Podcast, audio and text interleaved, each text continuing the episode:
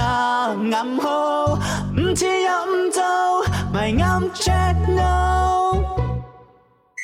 我现在怀疑玄彬有超能力，怎么说呢？他三月尾才结婚哦，是啦，现在讲有 baby 哦，可可能他人家一月、二月之後 咧，喂，難唔講噶 係嘛。你諗下，佢哋仲 L A 讀蜜月，即係讀蜜月嘅時間未係啦，啊咁即係呢個係 honeymoon 你又 baby 嚟知，㗎。可能喺動物園之前 哎咧，你你你你識啲乜好白啊嘢？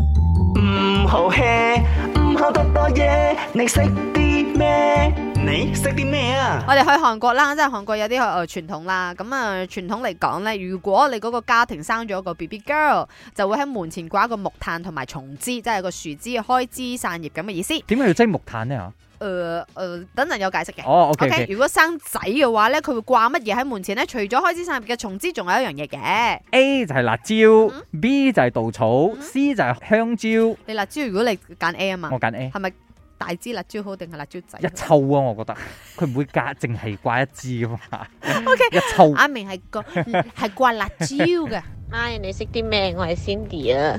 我覺得今日嘅答案應該係 B 稻草咯，因為你睇下女仔嘅話係放炭嘛，咁嗯男仔嘅話應該係放稻草咯，稻草可以燒啊！你講攞辣椒啊或者香蕉，你都係食嘅嘢，應該唔會噶啦。好我覺得嘥嘛人。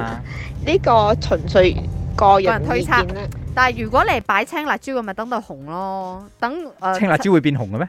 你冇呃我啊！你諗住香蕉 青色會變黃係咪？Hello，咁啊，生女嘅話咧就會掛松枝同同埋埋木木炭炭，就係代表啦。呢度寫啊，嗯代表純潔嘅。哦，即係木或者炭你係純你潔啊。係啦，你或者你誒呃歷練咗之後，你好堅毅嘅一個咁嘅過程嚟㗎啦。咁啊哦，男仔會掛啲咩咧？ A 係辣椒阿明揀嘅辣椒， ，B 係大家揀嘅 咩啊？